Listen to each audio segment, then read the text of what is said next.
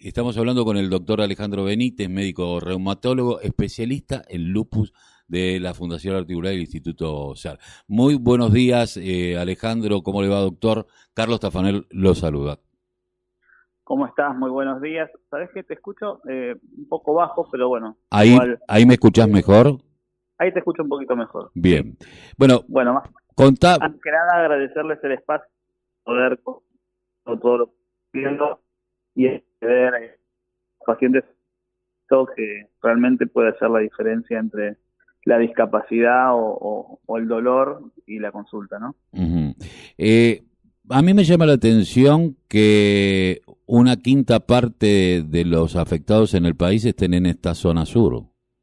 Eh, bueno, las enfermedades autoinmunes, reumatología tiene un problema en general y es que se ha quedado asociado a enfermedades de, la tercera edad. La gente cuando piensa en enfermedades reumatológicas piensa en enfermedades de la tercera edad y eso lo que produjo es un retraso muy grande en el diagnóstico y generó también una falta de consulta por parte de los pacientes a médicos especializados.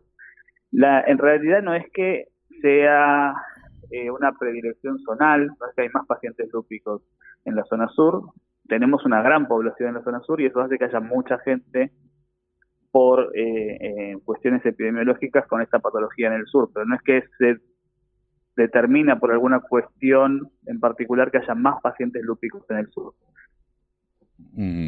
Eh, ¿Cómo están llevando adelante esta tarea? ¿Cómo tiene que hacer la gente? ¿Cuáles son los síntomas que uno tiene que empezar a fijarse para tener que una atención y tener un diagnóstico precoz? Bien, te cuento, nosotros hace, como vos decías recién, hace más o menos 10 años, eh, detectamos que había un problema muy grande de accesibilidad a los médicos en la zona sur. No había reumatólogos en el sistema público y por tanto todos los pacientes con enfermedades autoinmunes no tenían un lugar de consulta que fuera gratuito. Eso nos llevó a llevar adelante esta idea desde el Instituto y apoyados por la Fundación Articular de realizar una consulta gratuita de orientación para los pacientes que creían que tenían enfermedades autoinmunes. Cuando uno piensa en enfermedad autoinmune tiene que pensar principalmente en pacientes jóvenes, pacientes en edad fértil, desde los 15 a los 45 años es lo más frecuente. El lupus particularmente afecta a gente más joven y con una mayor predilección por el sexo femenino. Por tanto, hay que pensar en mujeres jóvenes, a veces de 15 años, que empiezan con dolores articulares, con inflamación, las articulaciones se le ponen gordas, calientes, con limitación en la movilidad, con manchas en la piel que son muy características. El lupus tiene una lesión muy característica en la piel que se llama rash malar, le decimos nosotros, o mancha en alas de mariposa que afecta a la cara.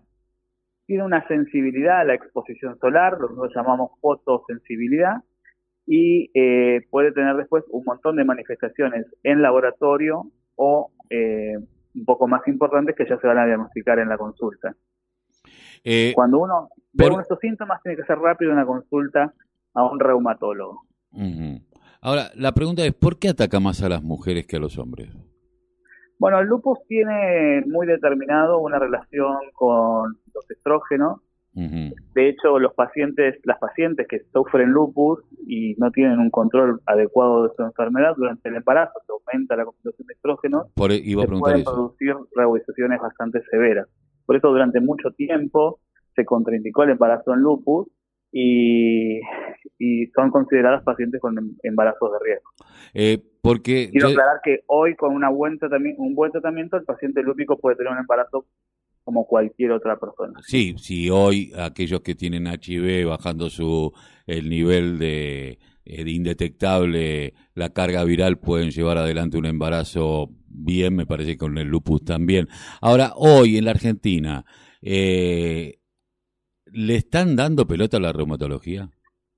Pregunta directa te la hago. O sea, viste que hay especialidades en las cuales uno a lo mejor aporta más. ¿El Estado está trabajando con este tema? ¿Ustedes articulan con el Estado?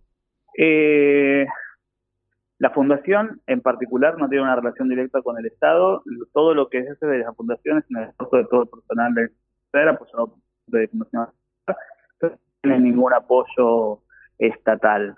Ahora, el Estado tiene su presencia a través de eh, los hospitales públicos y demás.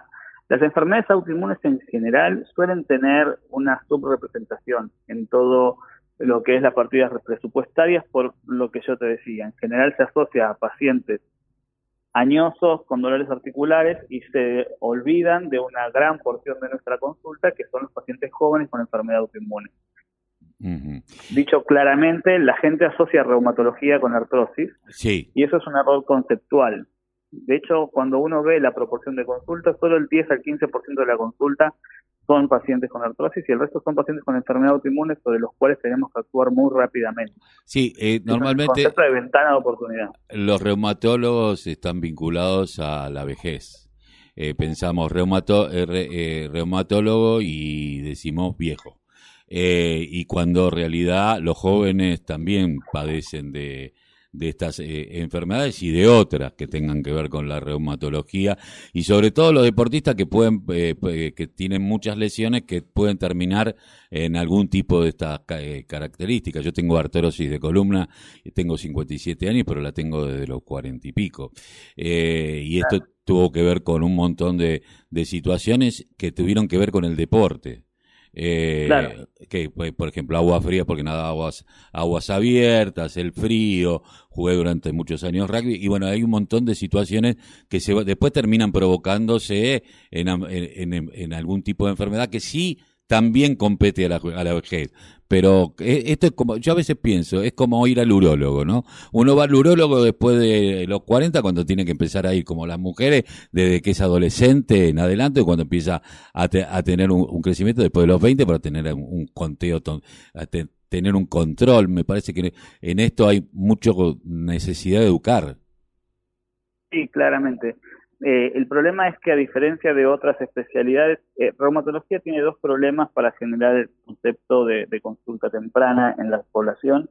Primero, tiene patologías que son relativamente poco frecuentes, salvo la artritis reumatoidea que realmente es muy frecuente, las otras enfermedades son mucho menos frecuentes, lo que puede representar hipertensión, diabetes, tabaquismo, y, y después esto que vos decías hoy de eh, yo creo que el nombre genera mucho mucha confusión y entonces cuando uno piensa en cardiología rápidamente piensa en problemas del corazón y va al cardiólogo. Con el mm. reumatólogo no se termina de entender cuál es el área de investigación o de estudio del médico reumatólogo y eso también demora mucho la consulta.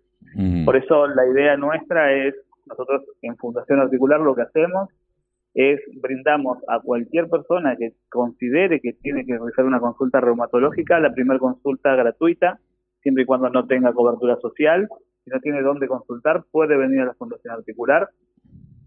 Hacemos una primera consulta a cambio de útiles escolares, donde hacemos orientación. Si consideramos que el paciente tiene una enfermedad autoinmune y necesita un seguimiento, ese paciente continúa en seguimiento gratuito en Fundación Articular a cambio de libros usados o útiles escolares que después van a ser donados a instituciones eh, que lo requieran. Qué bueno que está eso, ¿no? Esto de donar eh, útiles y libros, ¿no? En un mundo que cada vez desdeña más esto. Eh, ¿cómo, cómo, cómo se acerca la gente a ustedes? La gente puede acercarse de lunes a jueves de 9 a 12 todos los días. Hay cinco reumatólogos que nos vamos turnando y la consulta es espontánea, o sea, no hay que sacar turno. Eh, se acercan directamente o al Instituto CER, que está en Vicente López 1441 Quilmes, o llaman eh, a través del teléfono, que te lo estoy debiendo. Está bien. Eh, ¿Tienen páginas? Si no se contactan por redes sociales o por las páginas, por donde quieran, se acercan directamente y hacen la consulta.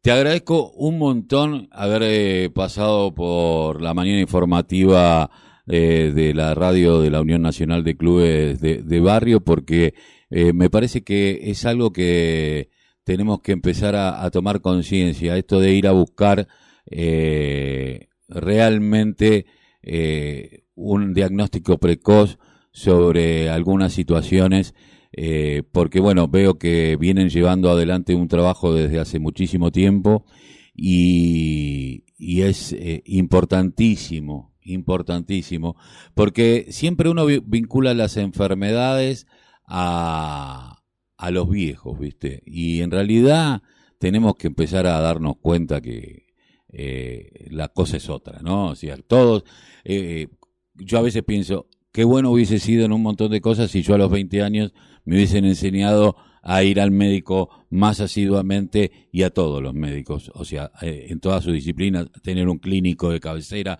que te vaya derivando, porque hubiese evitado un montón de cuestiones y no somos los argentinos justamente de tener esta práctica.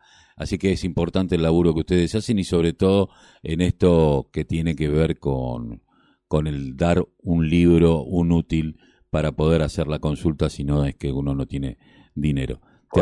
Te agradecemos mucho, bueno, Alejandro. Muchas gracias a ustedes por el espacio y, y nada, gracias porque a veces es muy difícil hacer llegar esa información a la gente y esto genera un problema eh, mayor que después se acarrea para toda la vida, como vos decís, ¿no?